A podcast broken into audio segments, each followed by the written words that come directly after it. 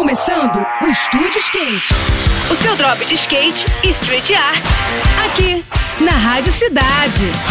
Estúdio Skate, com Ruth Jimenez. Olá pessoal, tudo bem?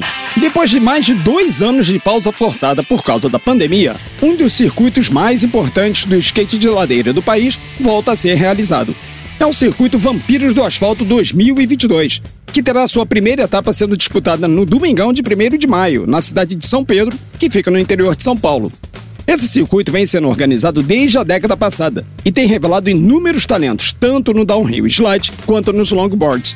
O campeonato vai rolar na ladeira do ETEC a partir das 9 da manhã e reunirá praticantes de várias idades e níveis de experiência, com disputas nas categorias longboard, iniciante, feminino, master, legends, amador e DHS master.